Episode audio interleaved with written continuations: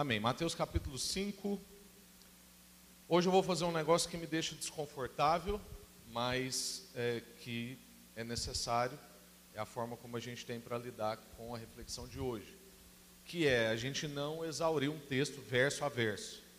Mas, para compensar isso, eu quero te dizer que nós temos uma série completa no Sermão do Monte, que foi feita inclusive através dessa igreja de quarta-feira, né, do nosso culto de quarta-feira e quem tiver aí no chat pode colocar o, o, o link né, na, na, conversa. E você que está aqui, quiser entrar no site para pregar lá.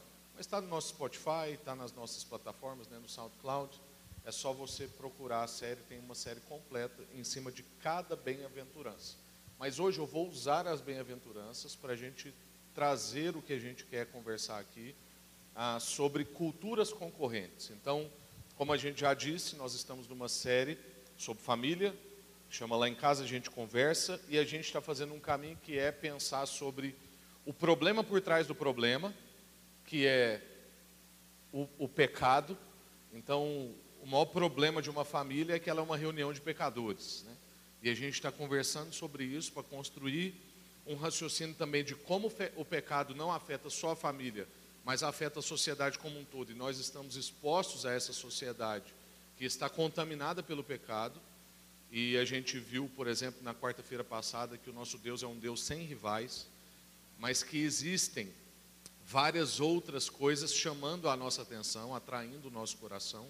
E hoje nós vamos falar sobre essas culturas concorrentes, que nós temos a cultura do reino de Deus, nós temos a vontade de Deus para a família, para o casamento, para a criação de filhos, para a amizade, para a igreja, mas ao mesmo tempo a gente também tem culturas concorrentes que chamam a nossa atenção, nas quais nós estamos mergulhados. A gente vai falar um pouco mais sobre isso. Ah, então vamos ler o texto. Mateus, no capítulo 5, do verso 1 ao verso 13. O texto vai aparecer para vocês na tela também, caso vocês queiram acompanhar pela tela, tá bom? Certo dia, quando Jesus viu que as multidões se juntavam, subiu à encosta do monte e ali sentou-se. Seus discípulos se reuniram ao redor e ele começou a ensiná-los. Felizes os pobres de espírito, pois o reino dos céus lhes pertence. Felizes os que choram, pois serão consolados. Felizes os humildes, pois herdarão a terra. Felizes os que têm fome e sede de justiça, pois serão saciados. Felizes os misericordiosos, pois serão tratados com misericórdia. Felizes os que têm coração puro, pois verão a Deus. Felizes os que promovem a paz, pois serão chamados filhos de Deus. Felizes os perseguidos por causa da justiça, pois o reino dos céus lhes pertence. Felizes são vocês quando por minha causa sofrerem zombaria e perseguição, e quando outros, mentindo, disserem todo tipo de maldade a seu respeito. Alegrem-se e exultem, porque uma grande recompensa os espera no céu. E lembrem-se de que os antigos profetas foram perseguidos da mesma forma. Vocês são sal da terra, mas se o sal perder o sabor, para que servirá? É possível torná-lo salgado outra vez? Será jogado fora e pisado pelos que passam, pois já não serve para nada. Amém. Culturas concorrentes. Há uns dez dias atrás, mais ou menos, eu me encontrei com uma irmã aqui na igreja que passou a usar óculos e ela não usava óculos, né? E aí eu a vi e falei assim, nossa, está diferente, está usando óculos. Eu fiquei até na impressão assim, se ela usava, se ela não usava. E aí até usei a expressão, você trocou de óculos? Ela, não, eu passei a usar óculos. Eu falei, nossa, é, é, ficou bom em você, né, e tal. E aí ela foi me explicar por que, que ela está usando óculos. É por causa da era pandemia. Porque como ela trabalha muito diante do computador e todas as reuniões são pelo Zoom, ela é uma professora, pesquisadora, doutora né, na área dela e tal, ela dá muita aula e, e quando não está em aula está em reunião. E aí a visão dela foi perdendo capacidade de longo alcance. Olha só que interessante. Ela começou a ter que usar um óculos para enxergar de longe, porque o olho dela parou de treinar a vista de longe. E uma das coisas que a médica recomendou para ela é que de vez em quando ela olhe na janela. Ela encontre um ponto longe entre reuniões, ou até mesmo dentro de uma reunião, no momento que ela não estiver falando, e ela olhe para fora.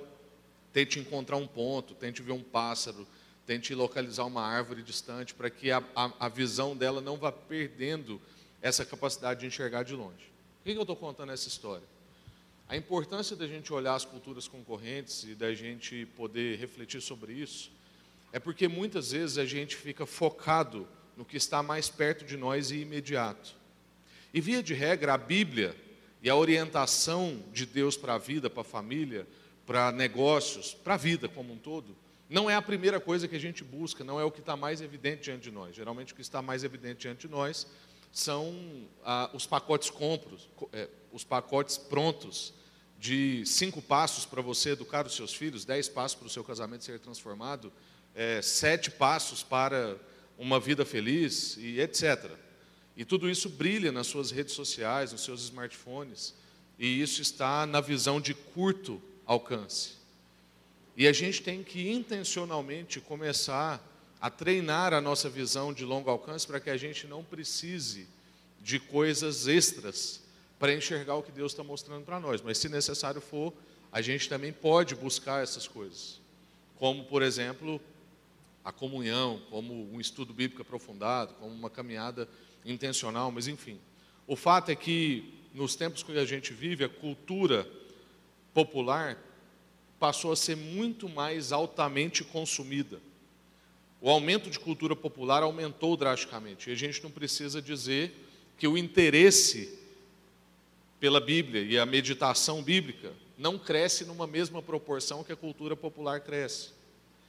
Se a gente pensar um pouquinho, por exemplo, os nossos avós ou bisavós, quando eram jovens, contavam apenas com um tocador de música e algum jornal, onde talvez eles poderiam ir para uma parte mais cômica e ter um mínimo de entretenimento.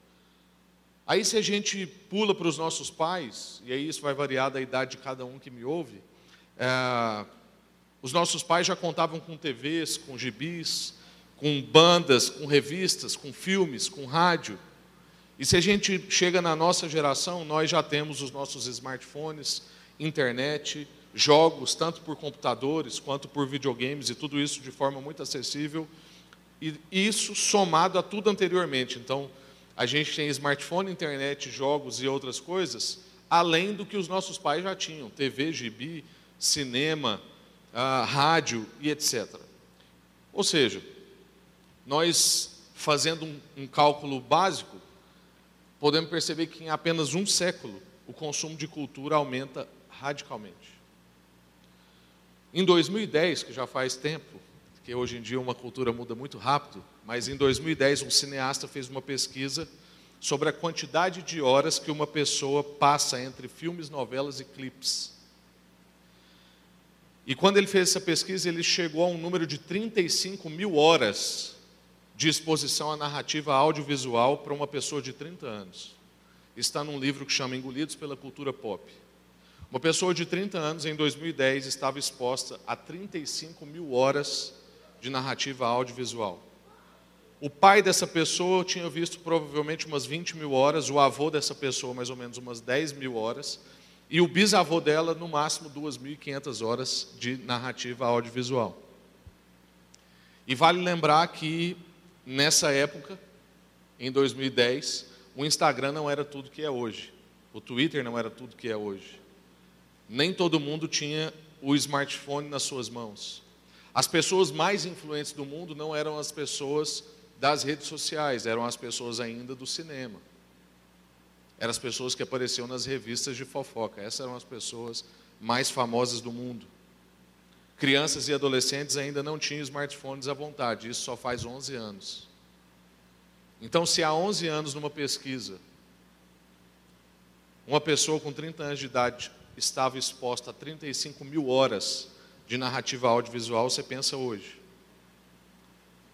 O que, que a gente pode chegar como conclusão? de que nós estamos nadando em narrativas, estamos imersos em histórias contadas. Cada story, que chama inclusive story no Instagram, é uma história contada. Cada uma dessas pessoas que vende curso e está ficando rico, com cinco passos, sete passos, dez coisas, doze regras, são narrativas, são histórias, são pressupostos envolvidos.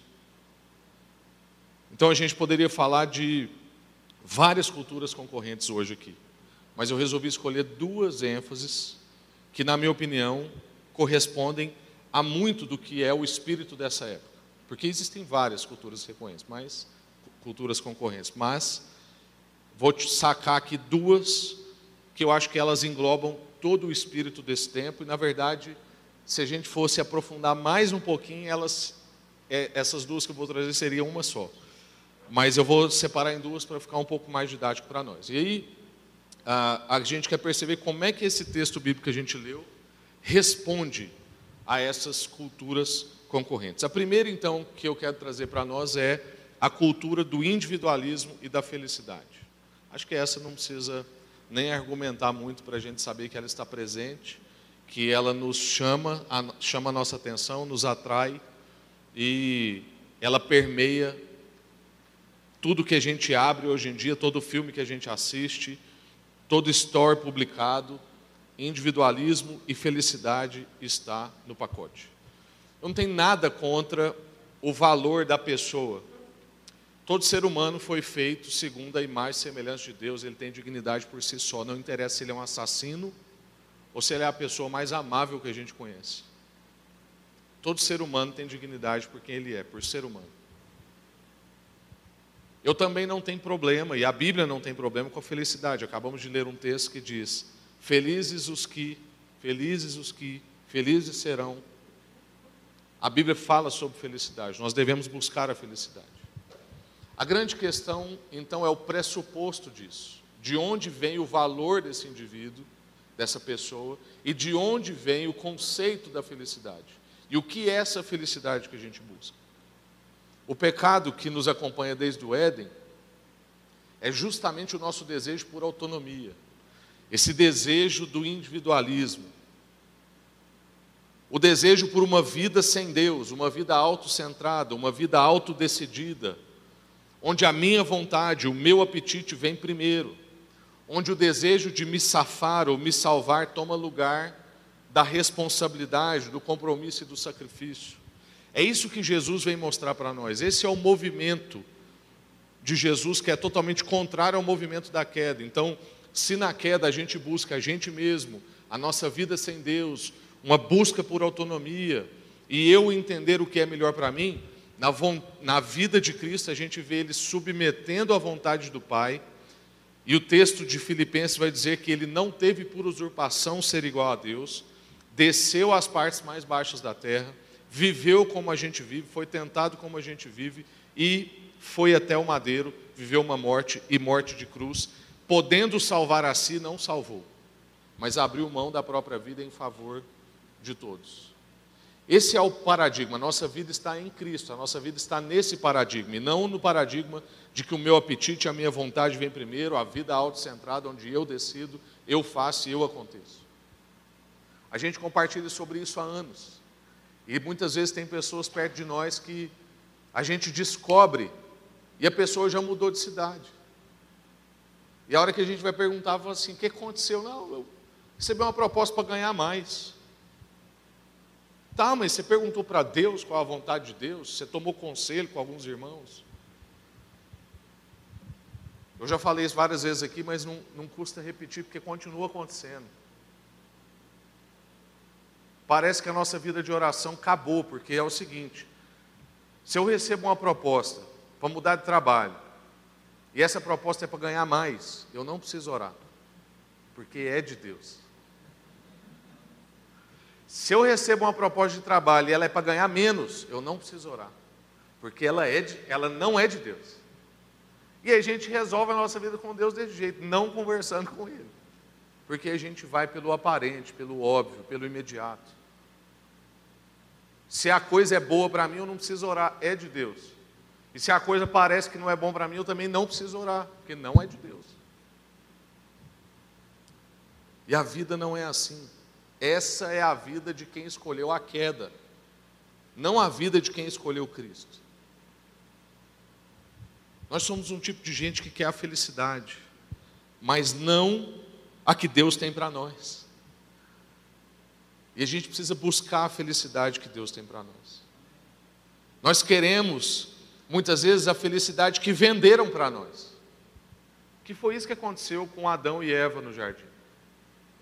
Eles queriam a felicidade que naquele momento Satanás vendeu para eles.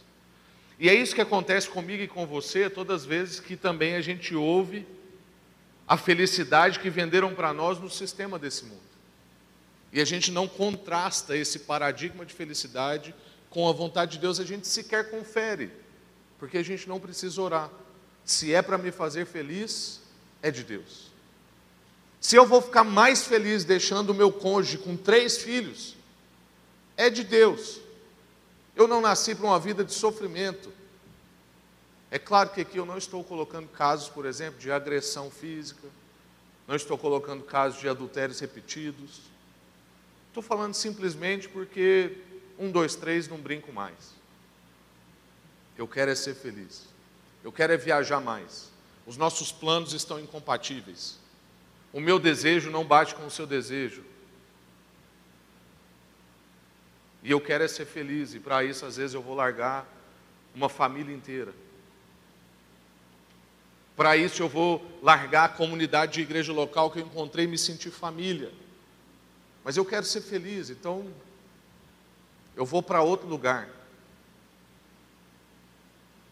Houve um tempo em que, para mudar de cidade, a primeira coisa que eu olhava é se lá tinha uma igreja para eu congregar. Mas hoje é simplesmente o contra-cheque. Ou se a pessoa que eu estou apaixonado demais está naquela outra cidade. E o que eu quero dizer é que não tem nenhum problema com o contra-cheque, não tem nenhum problema com estar apaixonado.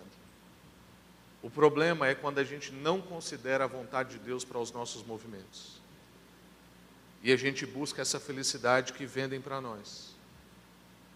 Ou que Satanás vende, ou que o sistema desse mundo vende, que é a mesma coisa.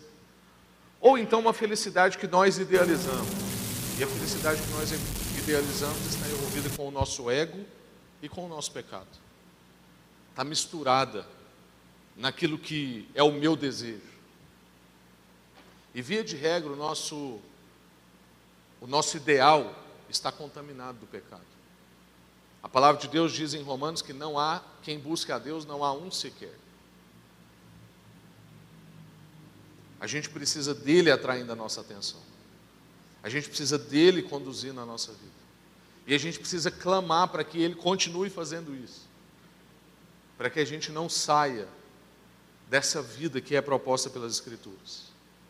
Então, a cultura de individualismo, de felicidade, de liberdade individual, está afetando as nossas famílias.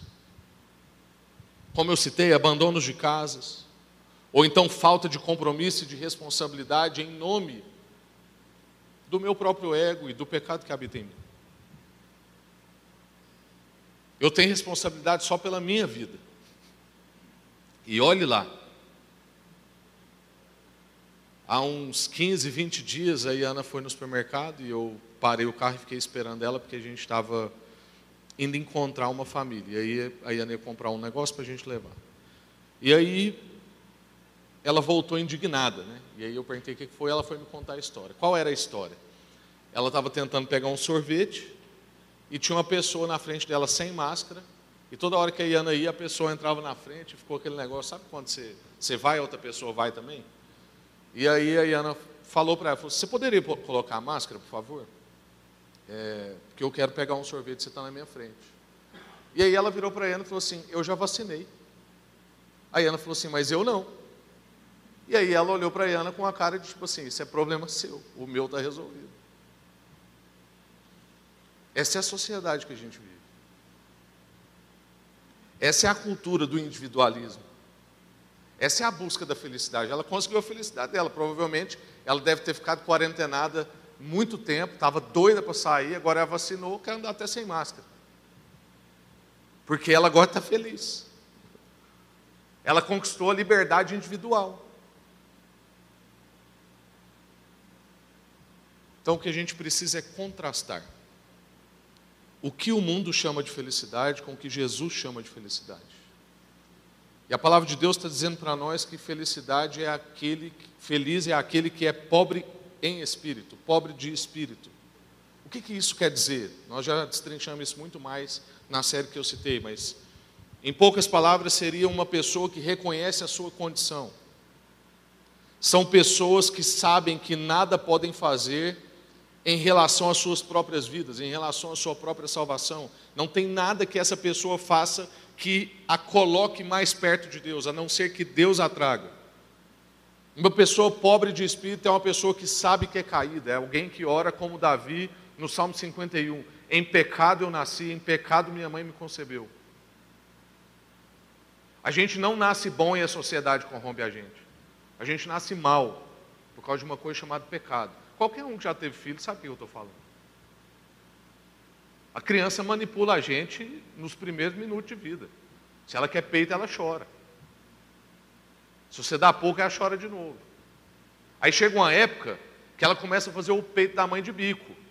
E se você não for muito sagaz para perceber, ela manipula a mãe. Aí o choro de madrugada. Eu tenho uma filha que ela não chora, ela grita. Nós estamos tentando ensinar ela a chorar.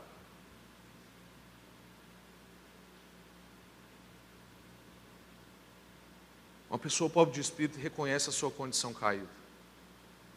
Sabe que não pode fazer nada em relação às suas próprias vidas e nem para resolver o problema que ela tem com Deus. Não pensa de si mais do que convém. Ela não acha que ela está acima da média. A pessoa pobre de espírito não acha que ela é inteligente demais, ou ela é sagaz demais, ou que ela é suficiente para vencer na vida. Ela entende que ela precisa de Deus. Felizes os que choram. É o tipo de gente que entende que o choro, a dor, o negar a si mesmo, o sentir a dor do outro, perceber o pecado do mundo e o seu, tudo isso faz parte de ser. Não tem como ser, ou seja, existir sem essas coisas. Existe uma pessoa que é em sua plenitude, se ela não chora, se ela não percebe a dor do outro, se ela não nega a si mesma. Essa é uma oração recorrente na minha vida. Quero chorar mais, quero perceber mais, quero ver como Jesus vê. Tem um homem, um pastor lá em Portugal, que é fruto da nossa amizade, da nossa relação, que ele começa a lacrimejar antes de começar a compartilhar. Meu sonho. Pastor João Martins, um homem quebrantado, e não é um teatro. Ele é assim na mesa, está na mesa com ele do café, ele vai compartilhar alguma coisa do coração dele, ele já começa. Essas pessoas são felizes. Porque elas são. Elas não estão tentando parecer outra coisa. Elas querem ser o que elas foram feitas para ser. E não tem como encontrar felicidade sem ser. Não é simplesmente estar. Não é simplesmente copiar. Não é simplesmente aparecer. Não é só o que eu revelo exteriormente, é o que eu sou. Felizes os que têm fome e sede de justiça, os que são misericordiosos, os que promovem a paz, os que são perseguidos e sofrem zombaria e etc. Todas essas expressões que eu acabei de citar, fome e sede de justiça, misericordiosos, promovedores de paz, pessoas que são perseguidas e sofrem zombaria, todas essas expressões de felicidade envolvem, de felicidade envolvem movimento e deslocamento. É um tipo de gente que não está parada no seu próprio mundo, com os seus próprios problemas, na sua própria vidinha, no seu individualismo, egocentrismo, desejo de autonomia, uma busca por uma felicidade individual. Essas expressões são expressões de gente que está em movimento, está se deslocando um na vida do outro, está buscando entrar no movimento de Deus, elas se envolvem com uma outra pessoa como já disse o poeta, é impossível ser feliz sozinho. Dá até para continuar cantando.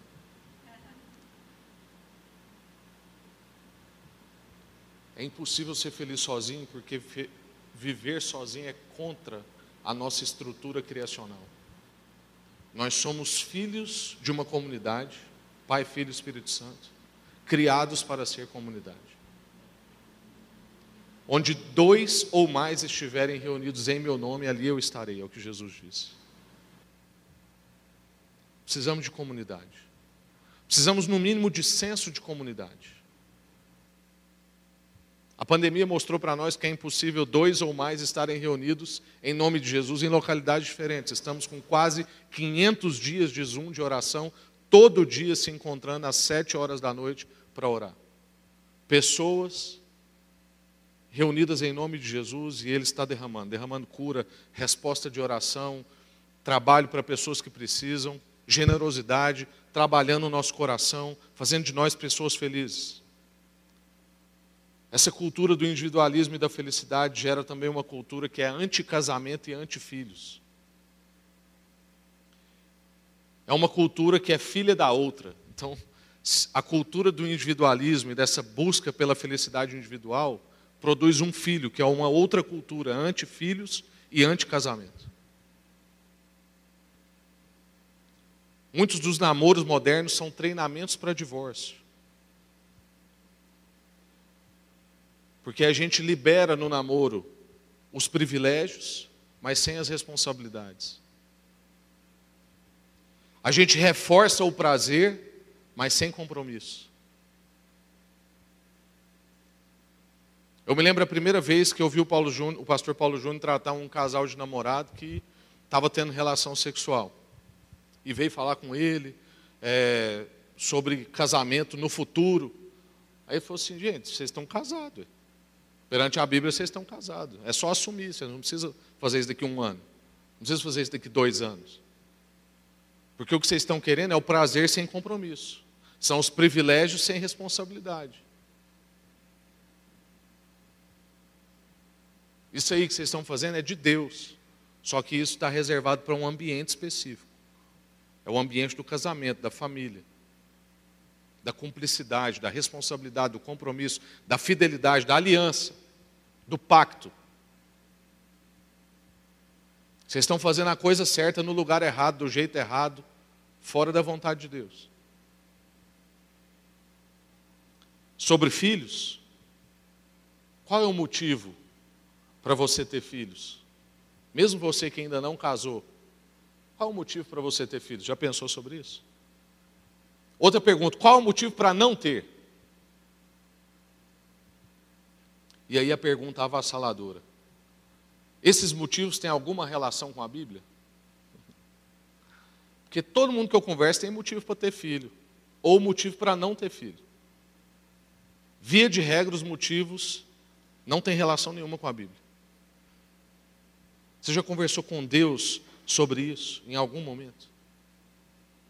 Ou simplesmente você decidiu pelo orçamento? Eu dou conta de pagar só uma escola, fralda está cara, ou então vai demorar para eu fazer aquela viagem que eu queria. Todos esses motivos são individualistas, egocentristas, numa busca de felicidade individual e não na busca da felicidade segundo a palavra de Deus e a vontade de Deus. Será que nós estamos dando mais ouvidos às culturas concorrentes do que a Deus? Quanto à felicidade, o prazer, o sucesso, a prosperidade e a bênção? Ora, irmãos, de quem são esses termos? Pense sobre isso. O termo família, o termo prosperidade, o termo bênção. De quem são esses termos? Esses termos são nossos emprestados para a sociedade. Só que aí o sistema desse mundo corrompe os mesmos termos e quer fazer a gente enquadrar na corrupção e não no termo em si. Será que nós estamos dando mais ouvidos às culturas concorrentes do que a Deus no que se diz respeito à felicidade, prazer, sucesso, prosperidade e bênção? esses termos são nossos. Que a gente possa viver segundo a vontade de Deus. Isso foi só o primeiro ponto e a gente já está aqui quase 30 minutos compartilhando. Então eu vou passar rapidinho pelo segundo ponto. Provavelmente o pastor Andy Stanley estava certo em dizer que se eu tenho três pontos, eu tenho três pregações. Ah, mas o segundo ponto que, de cultura concorrente é a cultura do vencer na vida. E essa eu vou passar bem mais raso para a gente não delongar mais. Mas a cultura do vencer na vida está em expressões do tipo: dedique-se aos seus estudos, trabalhe 12 a 15 horas por dia, selecione as pessoas para você estar perto, não esteja perto de qualquer pessoa. Você precisa de X milhões na conta para então então ter liberdade, então ser feliz, então fazer aquela viagem, então poder aposentar. Essa é a cultura do vencer na vida. E o que Jesus está dizendo para nós é que felizes são os humildes, felizes são os de coração puro, felizes são os promotores de paz. Essa cultura de vencer na vida está roubando os maridos das suas esposas, está roubando os cônjuges dos seus filhos, está roubando famílias de ter encontros à mesa, está fazendo filhos órfãos de pais vivos. Eu me lembro uma vez que a gente estava ali na cozinha da igreja e tinha mais gente lá, e eu conversava sobre a importância de nós trabalharmos a figura masculina no lar e o resgate do sacerdócio masculino no lar, a responsabilidade do homem como aquele que traz direção. E até, até dizer isso hoje em dia é polêmico, né? mas segundo a palavra de Deus, aquele que vai trazer direção para sua casa, aquele que vai interceder pela sua família, aquele que vai dar o ritmo da família. E aí tem um livro que chama Pastores da Família. Eu estava falando sobre isso e que a gente tem que trabalhar mais isso com os homens da nossa igreja, porque, por exemplo, estatísticas dizem que mais de 80% da capacidade carcerária mundial não tem nome do pai registrado na carteira de identidade. Mais de 90% das pessoas que cometem estupro não teve relação com o pai durante seu crescimento. Com isso, eu não quero dizer que todo mundo que não tem pai vai ser estuprador ou vai ser preso. Não tem nada disso. Só estou dizendo que tem um fato aqui, não uma opinião.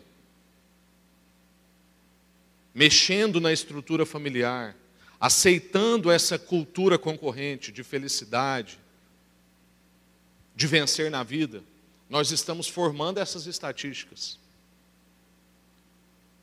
Mas aí esse irmão que me ouvia na mesa, voltando no exemplo ali da cozinha, ele falou assim, Rafael, como é que você quer que um homem seja pastor da sua família, se ele acorda cinco e meia da manhã para ir trabalhar e chega em casa de volta sete e meia, oito horas da noite, que horas ele vai pastorear a família dele?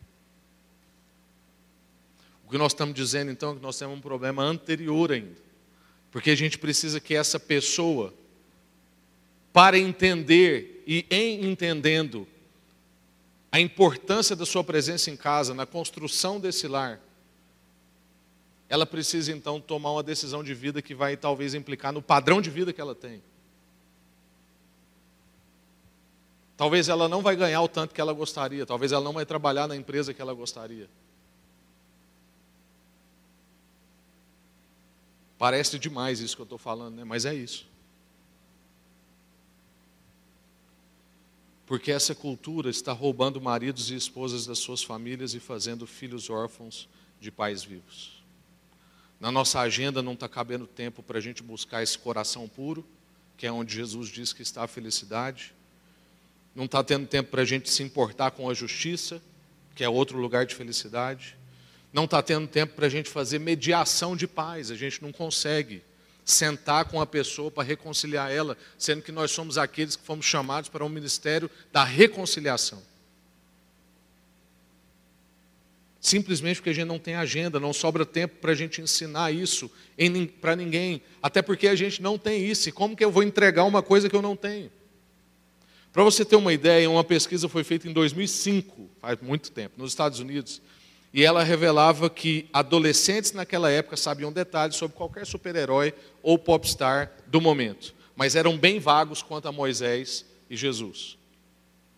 A pesquisa revelava também que eles eram bem entendidos quanto aos perigos de dirigir alcoolizado, questões da AIDS, uso de drogas, mas não tinham a mínima noção sobre questões básicas da sua fé cristã.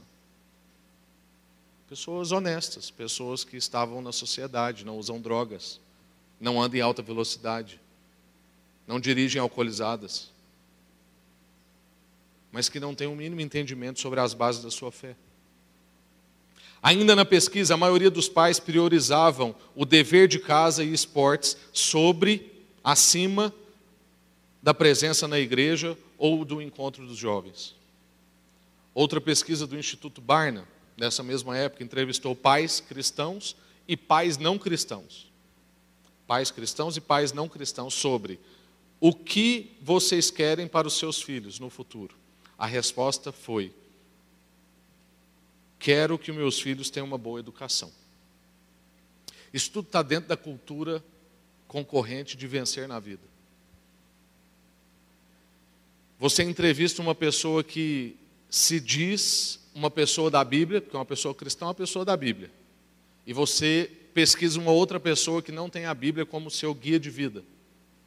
E essas pessoas apresentam a mesma resposta. Como se os seus pressupostos são tão distintos, ou deveriam ser? É claro que com isso eu não estou querendo criar um filho ignorante. É claro que com isso a gente não está dizendo que nós somos contra a educação, pelo contrário.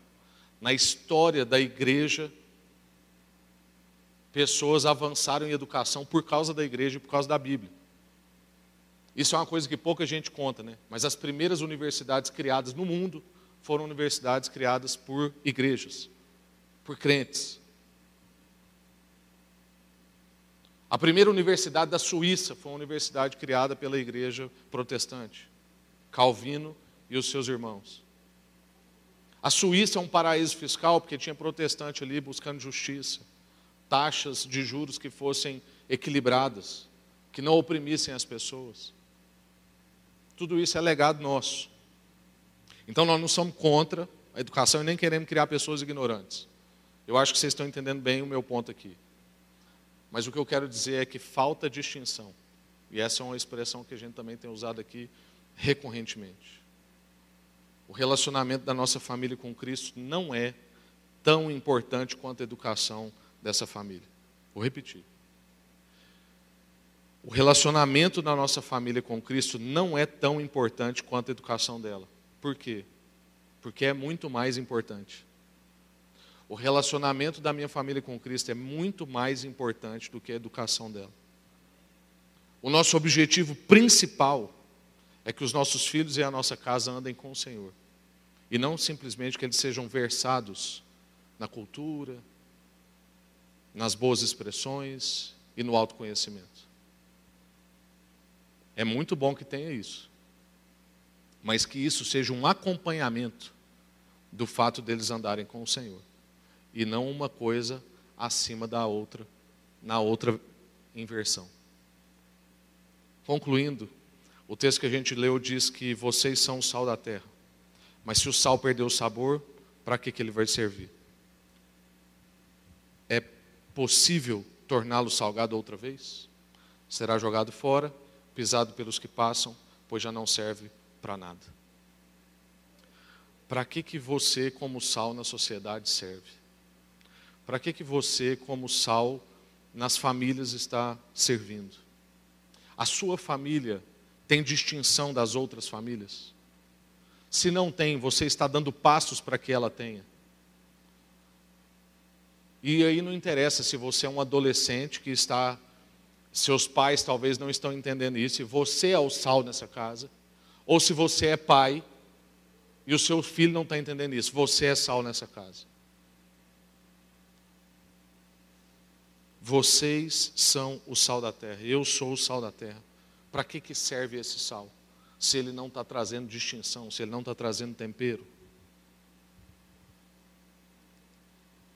Nós estamos aí estudando Atos, né, o livro de Atos o ano inteiro com a igreja no domingo. E a gente também está mergulhando no conselho. E na segunda-feira passada eu trouxe uma devocional em Atos no capítulo 10, né? Com a igreja a gente ainda não chegou lá, mas no conselho a gente já chegou. E e é a situação de Cornélio. Eu não sei quantos vão lembrar, mas eu vou falar brevemente. Cornélio era um oficial romano, não era judeu, era um gentil, ou seja, eram povos inimigos. E não só povos inimigos, como naquela época os romanos estavam perseguindo cristãos. Qualquer um que assistiu o filme do apóstolo Paulo sabe bem do que eu estou dizendo. Tinha lá o chefe daquela cadeia, aquele era um oficial romano. Cornélio, da Bíblia aqui, Atos 10, era um oficial romano. O texto bíblico diz que Cornélio começou a buscar o Deus verdadeiro. Ele fazia orações e dava esmolas. Um anjo aparece para ele e pede para ele chamar Pedro. Deus fala com Pedro e pede para Pedro ir até Cornélio. Mas eu quero me ater na primeira parte. Todos os historiadores que estudaram esse texto que nós estamos falando aqui, diz que Cornélio estava mudando a sua perspectiva de devoção por causa do testemunho dos cristãos. Nós temos uma pessoa que não era do povo de Deus oficial, porque até Jesus o povo de Deus era Israel, era um povo judeu. Nós temos um gentil perseguidor, chefe de quem estava perseguindo e agora querendo a busca desse Deus verdadeiro. Sabe por que, que ele queria isso? Porque tinha gente perto dele que estava mostrando sentido nessa fé. A vida das pessoas fazia sentido para ele e ele estava cansado, assim como aquele oficial do filme do apóstolo Paulo, cansado de descer todo dia e fazer um sacrifício para um Deus diferente, porque agora ele conhecia o Deus verdadeiro. Ele queria conhecer o Deus verdadeiro. Ele estava em contato com pessoas que tinham contato com Deus verdadeiro. E a distinção daquele povo, o fato daquele povo viver uma vida separada, não, não no sentido de quem não se mistura socialmente, mas no sentido de quem não se mistura nos seus princípios, o atraiu para aquilo. Até que ponto a nossa cultura está tão forte que pessoas que vivem na cultura concorrente querem conhecer a cultura do reino de Deus? Na sua vida, como você percebe as culturas concorrentes te atraindo em direção a elas? Que a gente possa pensar sobre isso, pontuar algumas coisas e trazer transformação para dentro da nossa casa. Amém? Vamos orar e depois a gente pode bater um papo aqui. Se você tiver pergunta, tanto aqui quanto no chat, você pode enviar, tá bom? Senhor, muito obrigado pela Sua palavra, pela eficácia dela na nossa vida. Ela é penetrante, ela nos instrui a viver. O Senhor Jesus disse para nós o que é felicidade. E a gente quer, ó Deus, buscar ser feliz segundo a Sua palavra. A gente quer dedicar a nossa vida a isso, a ensinar isso para a nossa família, a revelar isso a Deus nos dias que a gente vive. A gente quer se dedicar a ser. Nós queremos ser um povo distinto, ó Deus. Fala com a nossa igreja. Cada irmão e cada irmã aqui, independente da idade, ó Deus, da posição que ocupa, nós queremos, Pai, ser um povo distinto e viver segundo a Sua vontade. Que a gente possa, Pai, viver uma vida que se contrapõe à cultura concorrente. Que a nossa vida tenha distinção entre o que o sistema chama de felicidade e o que a gente chama de felicidade. E que isso possa gerar pergunta na vida das pessoas. Faz isso conosco, ó Deus. Nós queremos ser um povo que te agrada. Em nome de Jesus. Amém.